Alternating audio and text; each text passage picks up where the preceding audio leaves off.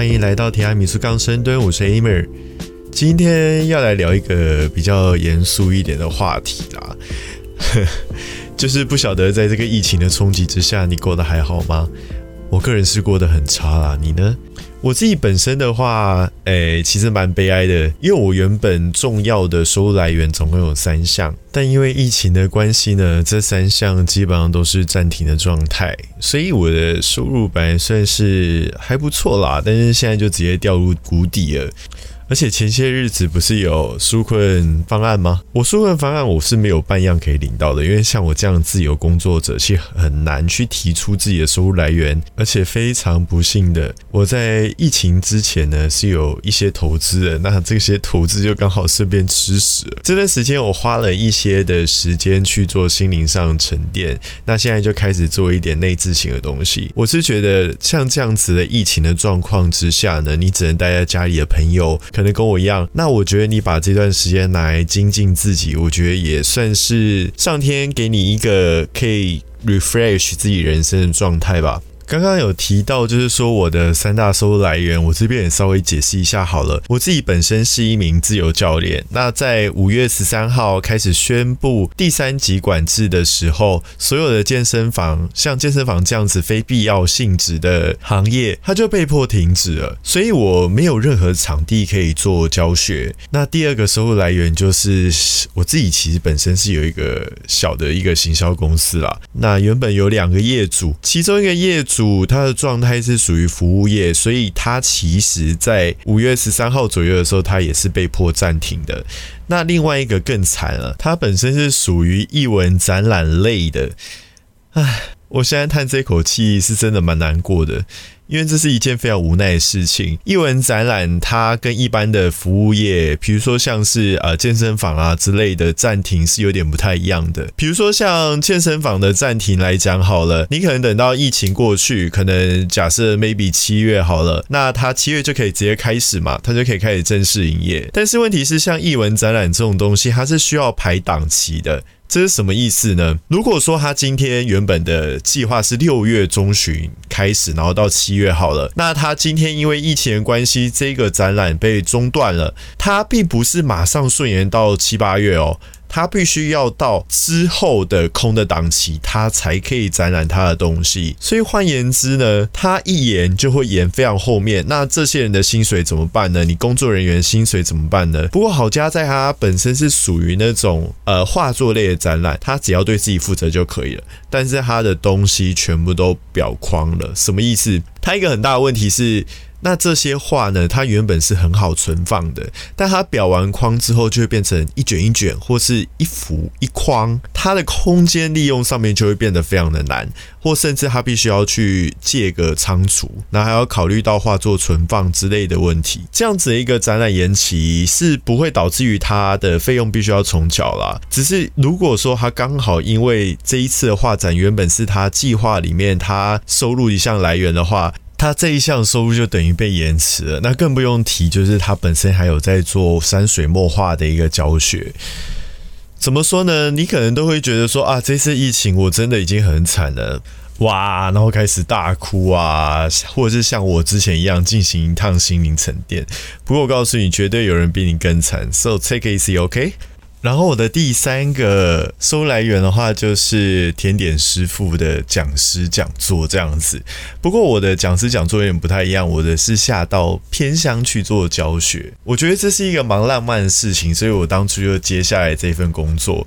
我会到一些，比如说像是金山啊，或是最远我目前只有到过新竹的尖石乡，到山上去教部落姐姐们，就是做 水蜜桃果酱。不过他们好像本来就蛮会做的，所以我到那个边地方的时候，是重新写了一个食谱给他们啦。本来他们做这件事情的本意是希望在呃水蜜桃过剩，或是他们来不及去包水蜜桃的时候，因为水蜜桃是新鲜的，而且它很快就会腐坏掉，所以如果把它做成果酱保存，会是一件非常好的事情。但是后来他们发现，光是忙农活就已经忙得忙不过来了，根本就没有人力可以再。去做水果酱了，所以我反而有点不好意思。这是一个还蛮好的经历啦，但是也因为这次疫情，所以就停止了。我相信一定有人比我还要更惨。不过老实讲，在这样子一个状态之下，我们必须要去停止这些负面想法，转而像是积极正向的东西。我们应该去选择解决问题，就像我们上一个呃有钱人跟你想的不一样的单元有讲到的，你要去学着解决问题，不是让你自己沉浸在这个困难里面，选择解决问题，它才是一个最重要的事情。OK。或许我不是一个什么真的很厉害的人生导师啦，但是如果你会喜欢有人给你一点意见的话，我觉得这样也是蛮不错的。好，这个意见是这样子的：如果说你现在的财政，是有一点困难的，什么意思呢？也就是你的老本已经快要被吃完了啊！你刚好可能在疫情前刚好投资了什么，像我一样，或是你买了什么东西，让你现在是有点过不太去的。一的泛指就是你的存款可能剩不到两万，你也领不到疫情的纾困方案，那应该要怎么办呢？像这样子的状况，我就非常建议你，你可以去找一份呃疫情可以做的事情。比如说，像是家庭代工，或者是现在政府都有推一个安心上工计划。如果说你不太清楚那是什么的话，你欢迎到我的，不管是我的 Instagram 或是我的 Facebook，你可以留言，那我会再贴给你这个安心上工的东西，它到底是在干嘛？我觉得是一个还不错的，它的时薪是一百六，那每个月最高上限是八十小时。那安心上工其实不会到太难过，因为其实有很多公部门它是需要一点能力的，它的工作内容就比较杂一点的，有含像代位啊，或是说一些内勤的东西。但其实总体而言并不是很难，因为它其实也只是试出一些劳力，它的重点是让人民安心上工，不是折磨人民，所以你可以放心。他的一个工作内容通常都会跟打扫有关系啦。那清洁方面的话，你只要有手有脚，基本上都是可以做得很好的。然后再者，它的一个周期大概是半年左右。如果我没看错的话，我觉得这个工作还蛮不错的，因为它其实蛮轻松的，会轻松到你有一点认为，我可不可以一辈子都在这边工作？但是很抱歉，其实是不行的。那另外一个家庭代工的话，就泛指可能把一些东西啊包一包。那因为现在疫情的关系，其实网购行业是比较热门的哦。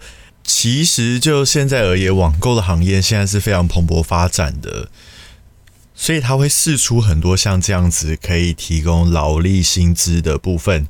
欢迎大家可以稍微看一下一零四，或者就是说去找一下相关的一些朋友。他可能会知道这一方面的通路信息。那如果说你自己本身是在这之前就已经有存一点本钱，我反而会认为你应该要先培养好一些自己的基础的东西。比如说，一个很重要的东西就是你去调息好自己本身的作息。有很多人，包含我自己啦，就是属于那种在台湾却有英国时差的人。我自己本身在呃疫情爆发差不多五月十三号左右吧，开始我就陷入到心灵沉淀的状态。心灵沉淀的状态，我就开始看看韩剧啊，一些戏剧，或是玩点小游戏。过着非常日夜颠倒的生活，我甚至是在早上八点的时候才开始睡觉。那希望你如果知道了，接下来你可能还不会那么快复工，那你可以花一点时间去把作息给调整回来。一个良好的作息，甚至可以帮助到你的身材，因为我们在燃烧脂肪的一个过程当中，睡眠其实是非常重要的。如果你睡眠一直处在一个不太安稳、不太稳定的状态，你的身体机能会很难去理解到你现在是否应该要排出。一些脂肪来燃烧，反而会代谢掉你的肌肉去应急，所以调整好作息的状态，对于现在而言是非常重要的。你也可以帮助到自己的神志更清楚一点。那接下来一个很重要的就是，你可以顺便养成好你的运动习惯。有很多人在之前工作很繁忙的时候，他会觉得说：“哎呀，工作已经这么累了，我要不要还是不要去健身房？”太好了，你现在连健身房都不能去呢。不过你可以开始进行一些居家的徒手训练。那徒手训训练其实也很简单，你只需要有一个瑜伽垫，或者说你有个垫子，可以让你舒服的在地板上面做一些动作。那这些的训练可以帮助到你一些基本功的养成，去让你在未来健身房恢复的时候，你再去做那些器材。当你的基本功有打稳的时候，它的一个肌肉的一个感知能力会更好，你训练效果会更加的好起来。那还有一个更重要的是，其实现在很多的人在疫情的当下，因为时间变多了嘛，就会开始学习做菜。所以如果说你有在呃稍微看 Inso 个人的话，你会发现很多人的现实动态现在都在学做菜。我觉得这是一件很好事情，因为当你自己在开始做菜的时候，你更能调整好自己的饮食，甚至吃一些更好的东西，减少吃外食。我觉得这是蛮重要一件事情。那接下来的话，还有一个很重要的，就是读一些以前你没有时间读的书。我不知道大家对于博客来或者是说呃买书这件事情有没有很热衷，但我相信大家至少手边都会有一两本。你之前在某一个时段看到书的封面，或是稍微阅读一下内文，你觉得哇，这是这个我真的超级有兴趣的。但是你可能因为工作啊，或者是说自己的一个生活状态。你可能放弃没有去读，那我觉得你重新把这些东西捡起来是一件很好的事情。那接下来的话，还有就是看一些好的电影啊，会让你人生有点成长，或是领悟到什么样事情的，去让你在未来的人生状态有更好的一些电影。比如说像是我很推荐《一路玩到挂》这样子的电影，去让你重新找回人生的方向，或是梦想应该要怎么样走。当然，你也可以听听我的 podcast，里面有一些蛮重要的东西，我觉得也是。是很适合拿来当做自己疫情这个状态成长自己的一个好办法。还有就是重新修正一下自己的购物形式，购物形式是一件很重要的东西哦。当然也包含就是你在买东西的时候的一些钱财分配。我觉得在这个阶段，你可以算好一下，当疫情解封之后，你开始领薪水，你的财务应该要怎么样管理。那购物的状态，它就会变得非常重要。里面也包含，就是你原本有些东西你只想买现成的，你可能就可以把它换成是你买一些网购的东西。因为网购的东西呢，它会有很多的通路，这个时候呢，你就会有更多的选择，可以去买更好的东西。在这个阶段呢，对自己好一点，我觉得也很重要。有一个我非常推荐的事情呢，就是你可以开始找一些信用卡，有一些信用卡它对于某一些的消费，它是有基本的现金回馈的。比如说像是对于网购来说，有些的卡片它的现金回馈会比较多。你可以在这个时间点呢，重新整理一下。诶，我哪一些卡片它可能对于呃副片打它是有一个比较好的现金回馈，那它可能对于虾皮它是有比较好的一个现金回馈。你可以在这个时候做一个分门别类，并且查清楚它在什么时间点这个东西会到期。那在未来你的消费的时候，你就会发现你比较有条理，知道哪一些信用卡应该用在哪里。那接下来一个很重要的就是，综上述上面讲到的是付出嘛，那接下来就是创造一些收入了。这个时间点你可以去学好投资，学好投资的方式有很多种，尤其现在有非常多的金融工具，比如说像是基金啊，或者说像股票、期货、选择权这样子，已经有非常多的一个金融产品，甚至债券啊，或者甚至就是定存，还有就是保险。趁这个时候把自己的财富去做一个适当分配，我觉得是一个非常好的。比如说，像你以前投资股票，可能都是听朋友说啊，哪一只股票会涨，那你就跟着买；或者是你看到某一个投资的大师，他跟你讲说什么东西一定要买，所以你跟着买。或许你可能真的有获利了，但是你不觉得一个东西，如果说你要从里面赚钱，但其实你对它完全没有任何的知识水准。你不觉得是一件很危险的事情吗？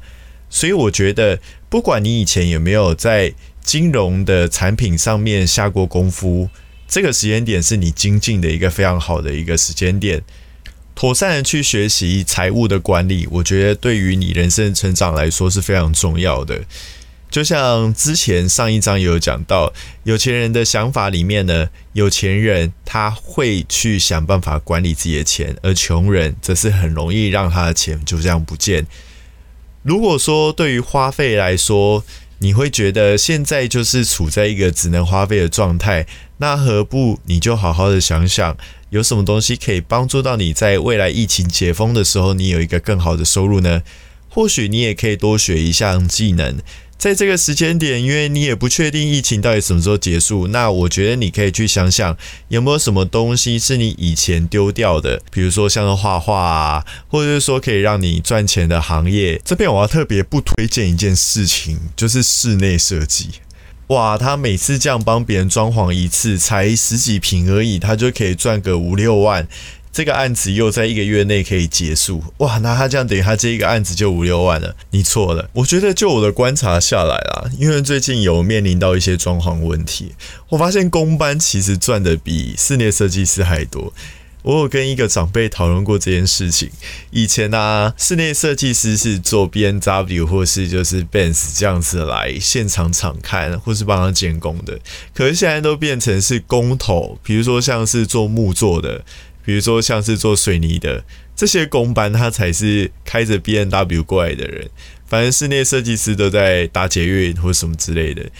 因为有太多的人，这也牵涉到一件事情啦。在这个资讯发达、爆炸的一个状态下，很多人会变得他只想出主意，但是不想要参与那些实做的事情，因为就觉得那很累啊，或什么之类的。所以会变得未来的一个趋势，绝对是执行的人是最赚钱的，但是只会出想法的人就空有想法就停在那里。这也是一个呃。可能因为大家在资讯爆炸的一个状态下，很容易截取到资讯，学习会变得很容易。但是像水泥啊、木作啊这些真正需要真本事的。大家会因为他的成长效益太弱而不愿意去做学习，这边就要特别讲了。如果说你在这个疫情上面，你可以去做一些规划的时候，请千万一定要注意自己的执行能力。如果说你把这一切都想得很美好，比如说像是当我出来之后，呃，我可能原本是做业务的，当我这个疫情结束之后，我要变成十万，我要变成二十万。我拟定了一个很大的一个方向，我接下来要攻略哪些点啊，什么之类的。但结果你完全没有去做一些实际上面的调查，或者说你现阶段能做的一些基础功。等到真的疫情解封的时候，你会发现你这个东西也懒，那个东西也觉得好像不会成功，因为你没有去做执行的方法，你只有想法而已。这是一个我们人生上面很重要的课题。好，今天的一个聊聊就到这边结束了。希望你会喜欢这样的一个主题。我的动力来自于你的回馈。如果你也喜欢提拉米苏杠深蹲每周为你带来的讯息的话，欢迎在 Apple Podcast 里面留下五颗星的评论，并且推荐给你的好朋友。重点是分享啦，做这一个基本上是没有收入的。我想。不知道大家知不知道这件事情，会让我一直想要保持下去的是，我觉得做 podcast 可以让我重新回到书本的一个行列。我真的之前很久没念书了，这样子一个状态我觉得很好。如果说你自己本身也很想要做 podcast 的话，也欢迎私讯给我啦，我们可以聊聊哦。那今天的节目就到这边，我们再见，拜拜喽。